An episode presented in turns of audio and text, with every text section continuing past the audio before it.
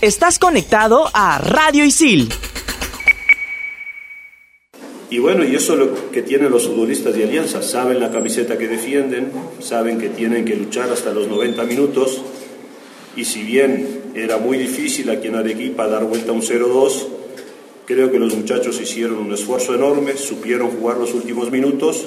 Y bueno, y a base de muy buen fútbol, creo que convirtieron ocasiones de gol y llegaron a, a una victoria para nosotros importantísima. A falta de cuatro fechas agarramos la primera posición, o sea que estamos en el lugar soñado, donde soñábamos estar. Bueno muchachos, tranquilos, olvídense sus preferencias, concentrados, metidos con responsabilidad, que esto va a comenzar. Radio Isil presenta Entretiempo. ¿Comenzamos? Hola, hola, bienvenidos a Entretiempo, un programa de Radio Isil. Decía Bengoechea en las declaraciones, estamos en el lugar donde deseábamos estar. Están en la punta, Alianza toma la punta, falta de cuatro fechas en la Liga 1, el torneo clausura. Ahora ha pasado Universitario, Alianza Lima tiene 27 puntos, Universitario 26 y Cristal se quedó con 25. Vamos a hablar amplio de lo que fue el triunfo de Alianza Lima 3 a 2 frente a Melgar en Arequipa, luego de ir perdiendo 2 a 0, de lo que fue el empate de Universitario y el empate también en la última jugada de Sporting Cristal con la Universidad San Martín. Vamos a hablar también un poco de fútbol femenino y lo que ha sido este fin de semana para los peruanos en el extranjero. Junto a Mabe Bueno, Saúl Quirós e Ilson La Rosa, yo soy Oscar Castro, somos alumnos de periodismo deportivo de ISIL. Sean todos bienvenidos a Entretiempo. Mabe, ¿cómo estás? ¿Qué tal? ¿Qué tal a todos los que nos escuchan, chicos de la mesa? Eh, me gusta este cierre de, temporada, cierre de campeonato clausura. Las cosas han ido cambiando fecha a fecha y seguramente van a seguir cambiando. Esa punta se la están rotando entre, tú comentabas, ¿no? Cristal, la U, Alianza, pero yo metería también a Binacional. Claro que sí. Saúl, ¿cómo estás? Oscar, ¿cómo estás? Mabe, ¿qué tal? Edilson. Tremenda victoria de Alianza, tremendo triunfazo, triunfazo en Arequipa. Eh, si logra campeonar Alianza a fin de año, este va a ser el partido que más van a recordar. Siempre hay partidos que ganan campeonatos, dicen, ¿no? Sí, Este, este es. puede ser el partido, Edilson, ¿cómo estás? ¿Cómo estás, Oscar? ¿Cómo están, compañeros? Eh, bien, lo mencionaban ustedes, una jornada que se definió más que todo en los, minutos finales. Alianza Lima, Cantolao lo pudo hacer en, el último minuto, San Martín con Sporting Cristal, Sport Boys también, que lo le empatan Sport Boys al final. Una jornada interesante, tanto arriba como abajo, porque también San Martín está peleando, Sport Boys y también por ahí Municipal. Pero interesante la, la propuesta de Alianza. Mentalmente creo que estuvieron fuertes los dirigidos por Bengochea y pudieron sacar tres puntazos que podrían valer un título. Claro que sí, ha sido una fecha más que interesante. Recuerden que pueden escuchar entre tiempo en el podcast de Radio Isil. Y antes de entrar en el debate, vamos a escuchar, luego del triunfo de Alianza Lima, las declaraciones de Joaquín Arrué.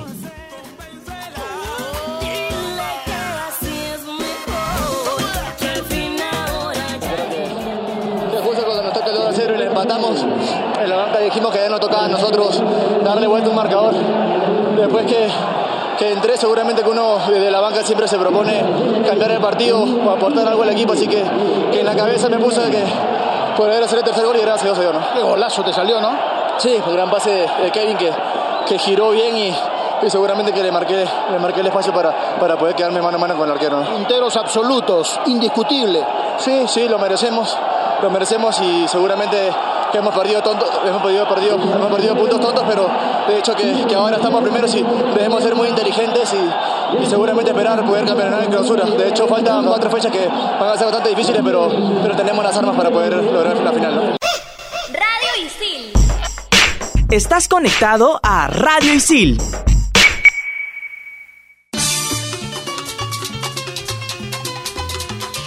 Volvemos en entretiempo y escuchamos la palabra de Joaquín Arrué, quien tres minutos después de ingresar al campo de juego sobre los minutos finales le dio la victoria a Alianza Lima, un triunfo como lo decíamos en el arranque, que puede valer un campeonato y sobre todo luego del mal primer tiempo que había hecho Alianza Lima, fue superado por Melgar, que incluso se pudo ir al, al entretiempo con más goles a favor. Eh, empieza el segundo tiempo, eh, termina, termina marcando Bernardo Cuesta una diferencia más amplia y luego de eso le terminan cobrando un penal a Alianza que cambia el partido. ¿no? Eh, lo mete Federico Rodríguez y luego eso Alianza Lima fue amplio dominador del partido y decía Benguechea en las declaraciones que escuchábamos al inicio del programa a base de muy buen fútbol. ¿Les pareció eso? Yo creo que no, yo creo que no. La propuesta de Melgar ah, en los primeros minutos me hizo recordar mucho al partido de semifinales del año pasado. Melgar liquidaba 2 a 0 en, en Matute eh, y luego se deja empatar porque los goles vinieron rápido de Alianza, pero ahora la, la historia fue distinta. Melgar empieza ganando y cuando pasan los minutos, Alianza creo que encuentra la respuesta en los cambios eh, con Joaciño, como tú, como tú bien lo mencionabas, y por ahí creo que Bengochea trabaja mucho en eso con los jugadores de Alianza. Estar bien eh, mentalmente, Joaciño entró muy bien, toda la jugada la hace Kevin Quevedo, pero la definición de Joaciño al final eh, le da tres puntazos a Alianza. Y yo no coincido con Joaciño, o con Pablo, perdón, que, que dice sobre la propuesta. En el juego Alianza fue superior, creo que no.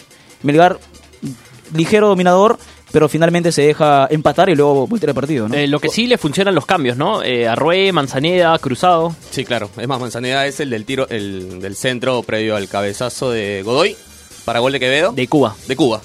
Eh, a propósito de, de lo que pasó post partido, Diego Cela eh, es despedido de, de Melgar, ¿no? Sí, claro. Eh, según Sí. él, lo despiden telefónicamente.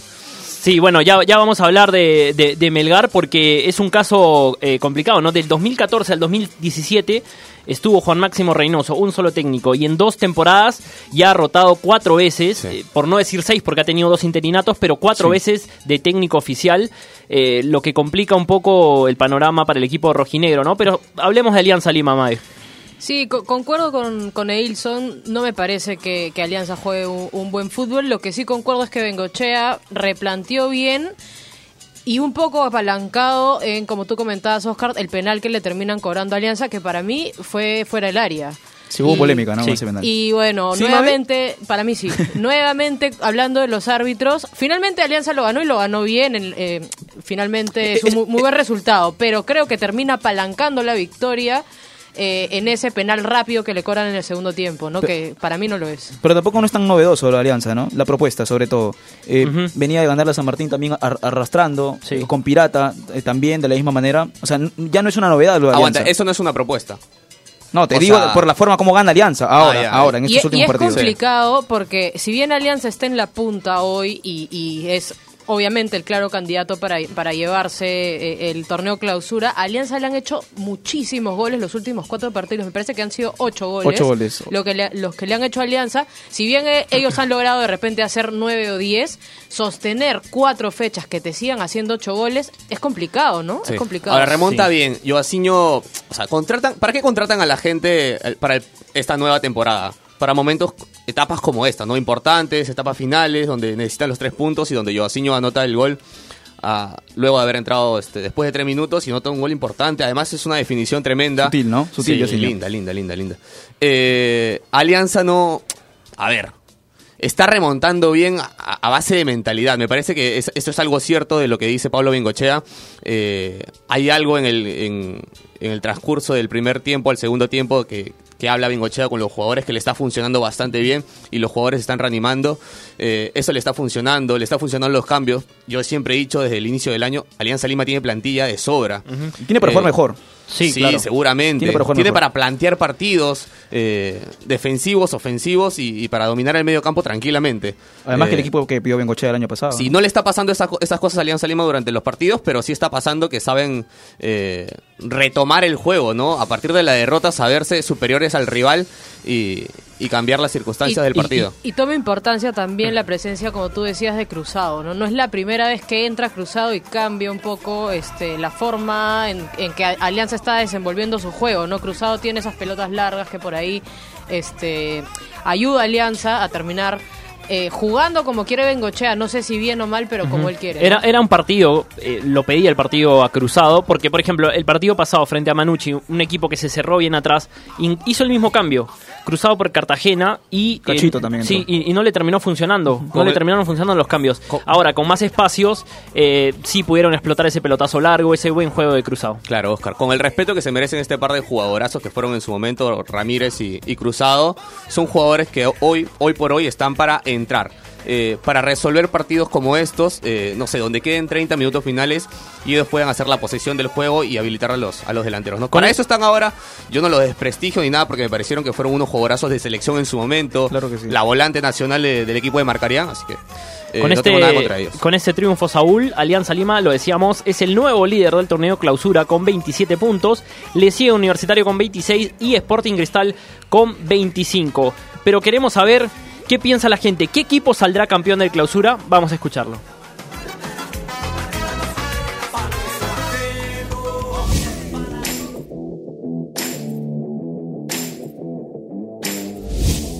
La voz del hincha. Pase y bienvenidos a una secuencia más de La Voz del Hincha. La pregunta de la semana es la siguiente. ¿Qué equipo será el campeón del torneo clausura? Vamos a conocer las diferentes opiniones de los estudiantes de ISIL. Todo esto y mucho más aquí en La Voz del Hincha. Estamos aquí con... Estefano de Periodismo Deportivo. Bien, Estefano, te hago la siguiente pregunta. ¿Quién crees que va a ser el campeón del torneo clausura? Yo creo que el campeón puede ser universitario porque ha, ha recuperado jugadores como La Bandera o Quintero va a recuperar y Alianza tiene visitas complicadas a- con Unión Comercio, con Binacional. Entonces por eso creo que la U puede quedar como campeón. Estamos aquí con... Janina, de Periodismo Deportivo. Bien, Janina, te hago la siguiente pregunta. ¿Quién crees que va a ser el campeón del torneo clausura? Bueno, yo voy a hablar como hincha porque yo quiero que gane Universitario de Deportes, a pesar de los resultados, los últimos resultados que han sido desfavorables, desfavorables para ese equipo. Eh, después del clásico no volvimos a ganar ningún otro partido, pero no veo tan remota la posibilidad de que Universitario vuelva a la punta y pueda salir campeón del torneo clausura. Estamos aquí con... Walter, de la, de la carrera de periodismo deportivo. Bien, Walter, te hago la siguiente pregunta. ¿Qué equipo será el campeón del torneo clausura? Bueno, para mí es Alianza Lima, que ayer en el partido de contra Melgar demostró un buen rendimiento a la hora de voltear un partido que estaba casi perdido 2-0 y creo que estos últimos partidos que tiene va a sacarlo adelante, ¿no? aunque esté jugando en altura. Creo que podrá Alianza hacer un- unos buenos últimos partidos. Personalmente siento que Alianza Lima sería el campeón. Eh, no se ha visto que tiene complicaciones al jugar de visita, por lo menos en los últimos partidos y con el planteamiento que han tenido el domingo. Y además de eso, siento que puede rescatar o puede asegurar, mejor dicho, puntos en casa. Les paso la pregunta a la mesa y seguimos con mucho más aquí en Entretiempo.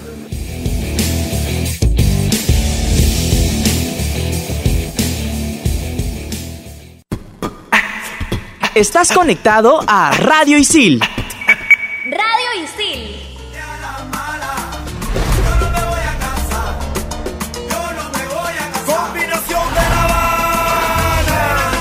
Ahí estaba la opinión de la gente sobre quién saldría o quién puede salir campeón para ellos del torneo clausura. Y hablábamos de Alianza Lima que tomó la punta, pero para eso eh, tuvo que pasar eh, el empate de Universitario. Tuvo que perder puntos el equipo Crema y lo hizo en su casa frente a Cantolao, empate 1 a 1. Lo relaciono mucho la U con Alianza. Porque Alianza le anota mucho. O sea, le anotan 8 goles y, Alianza anota 9. La U no anota ni un gol y tampoco anota. Sí. No, lo más lindo del campeonato es esto, o sea, porque ¿quién es el equipo que peor defiende de los que están arriba? Alianza. Alianza. ¿Quién es el puntero de clausura? O sea, es rarísimo, eh, pero es, es lo que está pasando. Eh, me parece me parece lindísimo además.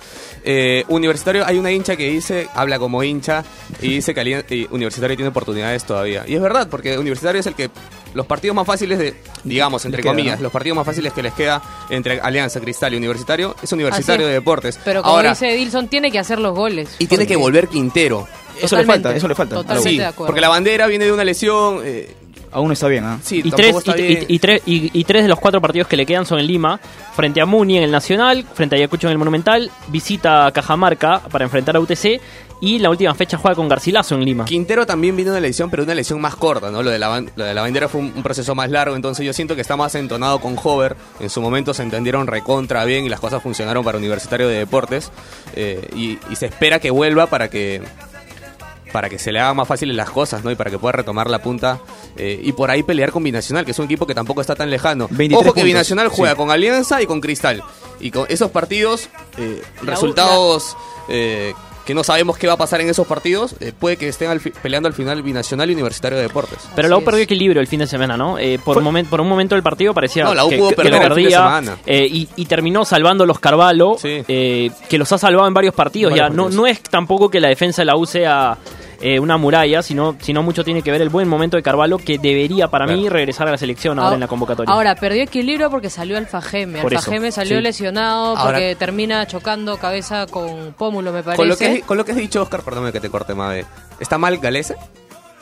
¿No? Porque tú dices que la defensa de Alianza de la de Universitario tampoco es tan buena, pero los está salvando Carvalho. La defensa de Alianza Lima no es buena, pero tampoco los está salvando Galese. Entonces el, Pero el- es que, es que Galese Digo- en ninguna parte del campeonato ha salvado a Alianza. Claro. No ha salvado a Alianza en, en ningún ande un mal momento del año. momento, pero Galese. Yo creo que sí. Ok. o sea, si es que me preguntas a mí, si yo fuera hincha de Alianza, pediría que Leo Butrón sea el arquero de Alianza. Ok. Ok. Mave, por favor. No, comentaba el tema de, la salida de Alfa Geme. Y es verdad, Comiso lo comenta en, en cuando, cuando habla después del partido. Nunca en la era Comiso había eh, jugado tan mal de repente, había perdido ese equilibrio que, que finalmente se lo da Alfa Geme. Alfa Geme ac- acompañado de, algunos otros jugadores, pero Alfa Geme es ese, medio que hace que la U no pierda equilibrio, terminó saliendo y como comentan, eh, la U debió perder con Cantolao. Se desordenó la U. Se desordenó, Cantolao tuvo que aprovechar, Carvalho sacó dos pelotas de gol en los últimos minutos y creo que, que se lleva un punto que es un premio bastante grande para lo que fue el partido. A propósito, Alfa Ge- Alfa Geme tiene una microfractura de pómulo. Así es, Está una semana. Una semana de para. O sea, Sí. no- él, él no llega contra Muni. No, No, llega, no llega contra Muni. Tiene que encontrar re- reemplazante. Y el equipo que no pudo aprovechar el empate de Universitario fue Sporting Cristal, que empató o le empataron en el último minuto eh, Escobar, con, ¿no? con gol de Escobar eh, en el Estadio San Martín. eh, frente a la Universidad San Martín. Un golazo. Un golazo, sí, un Eh, golazo. rapidito, ¿pudo hacer algo más el pato en el gol? Te lo pregunto a ti, Saúl. Seguro que sí. Seguro que sí. Ahora, también Galecia. Escúchame, no, porque, digo, con, no quiero hablar mal de Galecia ahora mismo, pero está, está dejando rebotes muy cerca al área donde siempre oportunamente aparecen los delanteros rivales. Ahora sí, pudo hacer algo más. Este. No, yo creo que no. ¿No? No. ¿Cómo va a ser algo más? La Pero bola. patea, patea de fuera del área el jugador San Martín, so- está sobre- lejos. Sobre todo porque da un bote y le pega. Y, O sea, y sorprende al arquero, O ¿no? sea, Claro, lo sorprende, exacto. pero está lejos. No, no le patea en el área chica. Yo, me parece que. que Hay un sí- tema de sí ubicación también, ¿ah? pu- Sí puede haber sacado la mano más rápido. por eso te digo, es más, es más virtud de Escobar que, que- que error de, de Álvarez. Pero para la, mí, para y mí. la ubicación del arquero. Pero por eso te digo, venía, de- venía de retroceder Sporting Cristal. Ahora, por Buen fixture, pase de concha, por por fixture, Cristal se despidió el título. Eh, va a jugar contra Manucci de local, visita Melgar, eh, enfrenta a Alianza Universidad de Y local y cierra en, eh, en Puno contra Binacional. Por ese partido yo creo que sí. Yo también creo que sí. Por ese partido. El del final frente a Binacional, complicadísimo, con un Mosquera que sabe que está planteando muy bien y que no se la deja fácil a nadie. Yo creo que eso, eso incluso va a hacer que Binacional llegue al final del torneo peleando arriba. Mira, a pesar que no está puntero, yo considero que los candidatos para pelear el torneo de clausura es Binacional y Universitario. Por el fixture. Yo lo, yo, yo tengo los tres todavía, Alianza, Binacional y Universitario. El orden, ese es el orden, Alianza, Binacional, Universitario, sí. Bueno, y en la parte baja de la tabla, Sport Boys perdió una gran oportunidad de eh, subir en la tabla de posiciones al dejarse empatar en el último minuto por Manucci. Sobre un todo gol por- de Fuentes, ¿no? sobre- Y porque Manucci tenía un, un- Claro, un tenía, jugador menos. Tenía un jugador menos y creo que, que Boys debió aprovechar eh, ese hombre de más. La propuesta fue buena de Boys, pero esa desatención que le ha costado mucho al conjunto rosado Sí. en, en varios partidos, no solamente en Trujillo. Más en los del inicio, ¿no? Se fue recuperando poco a poco, pero hoy vuelve a encontrar un, un- algo inoportuno en la defensa y bueno. No me gustó el ingreso de Peralta por el Chicho Chávez. No me gustó. Perdió mu- Yo- la- y creo muchas que- pelotas. eh, en- entró muy desconcentrado el colombiano a un partido caliente. Pero No, yo no, no Chucho- entró como yo debía. al Chucho no lo saco. Y tampoco no lo nunca, toco, no lo toco, nunca. Chucho. Y tan cerca al final, no, no había necesidad. Pero bueno, eh, en, en- en la tabla de abajo, por así decirlo, en el acumulado, eh, Municipal tiene 31 puntos, UTC 31 puntos, Sport Boys y la San Martín 28. Bueno, Pirata viene más abajo, pero el penúltimo lugar lo, lo vienen peleando estos cuatro equipos. Repito, Municipal con 31, UTC con 31, Sport Boys y la San Martín con 28. Cerramos el tema Liga 1, vamos a ver qué nos trae esta semana, o vamos a escuchar qué nos trae esta semana el baúl del Chino Doy.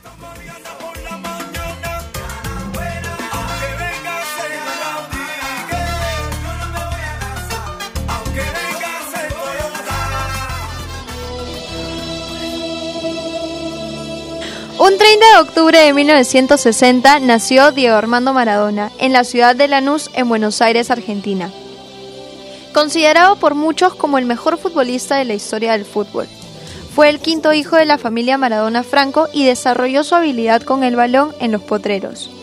El Pelusa desde el primer momento era la sensación en las canchas. A los nueve años formó parte de los Cebollitas, cantera del club Argentinos Juniors. Con apenas 15 años hizo su debut en la primera división del fútbol argentino. Maradona brilló por cuatro temporadas en este club para fichar por Boca Juniors. En 1882 emigró a España para jugar con el Barcelona. Estuvo dos temporadas para luego fichar por el Napoli, equipo en el cual llegó al pico más alto de su carrera.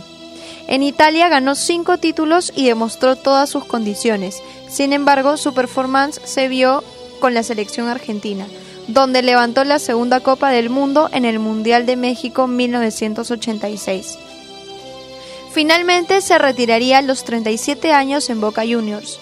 Maradona incursionaría como entrenador dirigiendo a la selección argentina en el Mundial de Sudáfrica 2010.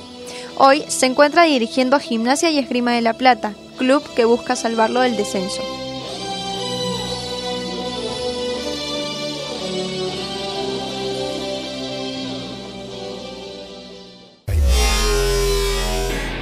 En Radio Isil también puedes escuchar Fusión Alterna. No te quedes y sé parte de lo más trendy del mundo de la música. Conciertos, festivales y toda la movida de la escena local e internacional. Fusión Alterna. Búscanos en Spotify como Radio Isil.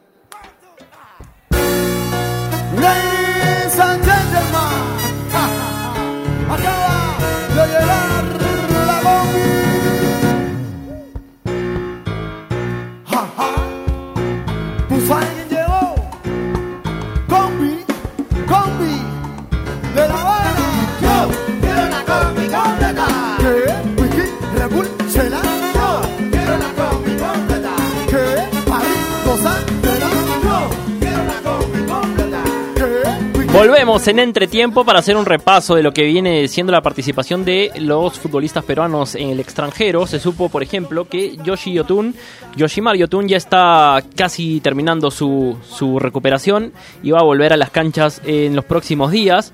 Se sabe también que el día de mañana el Seattle Sounders de Raúl Ruiz Díaz va a jugar la primera final eh, de conferencia frente a Los Ángeles FC, que eh, venció en la semifinal al equipo de Zlatan Ibrahimovic. ¿no? 5-3. Al- sí, a Los Ángeles Partidazo. Galaxy. Y a quien le fue muy bien este fin de semana anotando fue a Loreja Flores, anotó un golazo, eh, un pase gol también, y a Paolo Guerrero. Fue una buena semana para el depredador porque había sido nombrado eh, goleador y mejor jugador de la Copa de Brasil y eso de alguna manera le sirvió de motivación para anotar dos goles en el partido frente a Bahía y en el debut de su técnico, C. Ricardo. Sí, lo motivó, creo, lo motivó bastante a, a Paolo porque más allá le da el triunfo a- al Internacional. Lo de Flores, una asistencia, un gol, pero finalmente terminan por empatarle en Monarcas. Así que no creo que haya sido tanta felicidad para, para el Oreja, ¿no? Eh, ahora, lo de Ruiz Díaz va a ser un partidazo el día de mañana ante, ante el equipo este de Los Ángeles, me Sí. parece. Los Está- Ángeles FC, donde está Carlos Vela. Carlos Vela, el mexicano. va a ser un gran partido y un gran duelo también de- en la parte de arriba, lo digo por Vela y, y por el peruano. Pero importante lo de Paolo, después de dos meses anota. Sí, claro. Flores se saca dos rivales y mete la pelota al ángulo. Es Un golazo, golazo, es un golazo, es un golazo. Eh, ahora, el que se quedó sin técnico y jugó 34 minutos el, el fin de semana es el, el Feyenoord. Perdió contra el Ajax 4-0 y bueno, Renato Tapia se quedó sin, sin técnico. Stamp, la momia Stamp, se, se fue del se fue del Feyenoord y está en busca de técnico, pues, ¿no? Claro que sí. Quería aportar un datito eh, sobre los dos goles de Pablo Guerrero, con los cuales ha igualado a Víctor Hugo Aristizábal en el segundo puesto de los máximos goleadores extranjeros que, que han jugado en Brasil. 47 tantos en 8 temporadas para Paolo Guerrero. Hizo 5 en esta Copa de Brasil, ¿no? En 8 partidos. Sí, sí. Ahora, el mejor, 17 el- ¿no? mejor En el año, jugador, tiene 17. el mejor jugador está para discutir, ¿no? Sí, pero bueno, no se le discute el premio. Eh, nunca, nu- nunca es mal recibido un premio para un peruano en el Claro, exterior. ah, yo, creo que el premio va más por, por lo que... Por los goles. Por, claro, por el aporte de Paolo. Y por su influencia en el equipo. Así es, y porque los goles fueron decisivos. Creo que más por eso. Claro que sí. Otro evento eh, que concitó la atención este fin de semana, por lo menos en el Perú, fue la final de la zona Lima de fútbol femenino que se jugó entre Alianza Lima y Universitario. Triunfo merengue con goles de Cindy Novoa y luego el autogol de Enika Fasabi. Había adelantado Alianza Lima con Carmen Quesada apenas a los 10 minutos. Lo termina dando vuelta el cuadro crema y eh, termina ganando esta zona Lima. Recordemos que ambos equipos ya están eh, clasificados, digamos, para la etapa regional de esta Copa Perú eh, de fútbol femenino, Mabe. Sí, estuve en el estadio y de verdad que un súper gusto poder volver a ver fútbol en el Estadio Nacional después de, me parece que por lo menos 20 años, donde hace muchísimo tiempo se jugaba el fútbol femenino. Y una fiesta realmente eh, importante que empresas privadas hayan decidido no solamente transmitir los partidos por televisión, por radio, sino que también hayan abierto las puertas a la gente eh, un buen partido en cuanto, en cuanto a lo futbolístico, eh, si bien los goles todos vinieron de pelota parada, dos penales y un, tiro libre se termina estrellando con una chica y entra por autogol. Me parece que se desplegó buen fútbol universitario, eh, bastante superior a Alianza, pero Alianza con, con muchas ganas logró incluso ponerse adelante en el marcador. ¿no? Y hubieron temas curiosos también, por ejemplo, jugó en la defensa universitario la hermana de Loreja Flores, Kimberly, y también se enfrentaron una pareja de hermanas. Xiomara Canales y Xioxana Canales, que es justamente a quien vamos a escuchar a la jugadora de Universitario Deportes.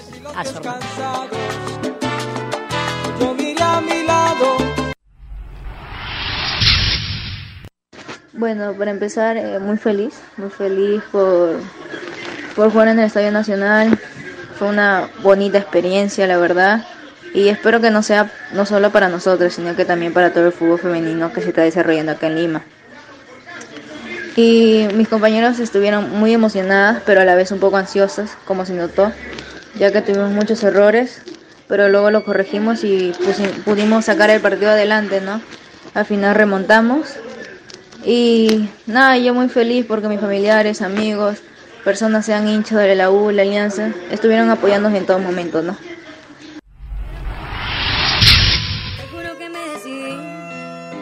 Acercarme y decirte que cuando te besé, Ahí estaban las declaraciones de Sioxana Canales, jugadora de universitario. Te quería apuntar una cosa importante con lo, lo que decía Sioxana, que estuvieron un poco nerviosas y eso está bien, porque eh, jugar con público te da, eh, te, genera esa ansiedad, pero también te da la tranquilidad de cuando vayas a un sudamericano, cuando la chica juegue en los panamericanos, como lo hicieron, cuando vayan a los Libertadores se sientan más tranquilas al jugar. Eh, cuando conversábamos con Doriva, bueno, en el caso de los panamericanos decía que las chicas estaban muy nerviosas, porque era la primera vez que jugaban con público, ¿no? Entonces está bien, está bien que las cosas se estén dando de esa manera. A, quien, a quien también se le notó nerviosa y no me parece que tuvo una buena actuación fue Elizabeth Tintaya, la jueza del partido. Sí, termina cortando mucho el partido, eh, hace que no se vea tan buen juego, sino lo armonioso se vio más afuera de la cancha que dentro de la cancha. Creo que más culpa de la, de la árbitra que que cualquier otra cosa. Y, todos se quejaron, ¿ah? Tanto Universitario como Alianza, lo hablaba Sioxana, también lo habló Alison Reyes, pude conversar con ella post partido y me decía que el arbitraje estuvo pésimo, estuvo pésimo.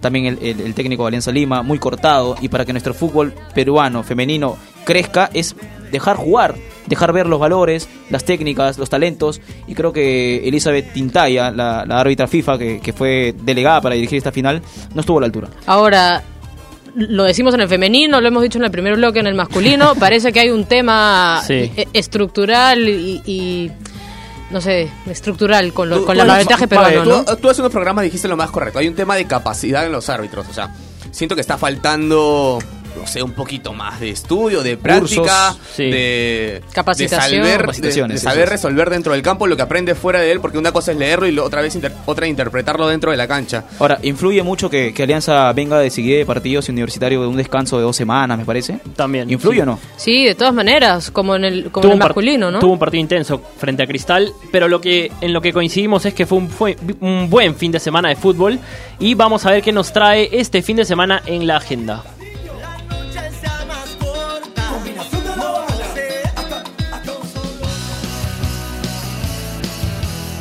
Por la fecha 14 del torneo Clausura Liga 1 Movistar se enfrenta UTC ante Unión Comercio el viernes a las 3 de la tarde.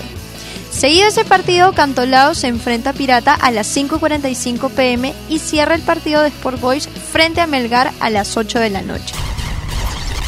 El sábado arranca con el partido de Ayacucho y Real Garcilaso a las 3 de la tarde. Ese mismo día se enfrenta Sport Huancayo ante Binacional a las 5 y 15. Y Alianza Lima recibe a Alianza Universidad a las 8 de la noche. La jornada del domingo empieza con el partido de Sporting Cristal ante Carlos Manucci a las 11 de la mañana. Ese mismo día se enfrenta Deportivo Municipal ante Universitario a las 3 y media de la tarde y cierra la jornada el partido de César Vallejo ante San Martín a las 6 de la tarde.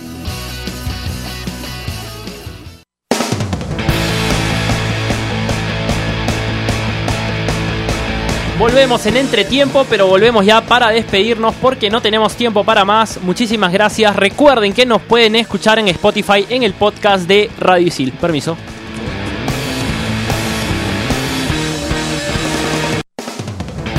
Radio Isil presentó Entretiempo.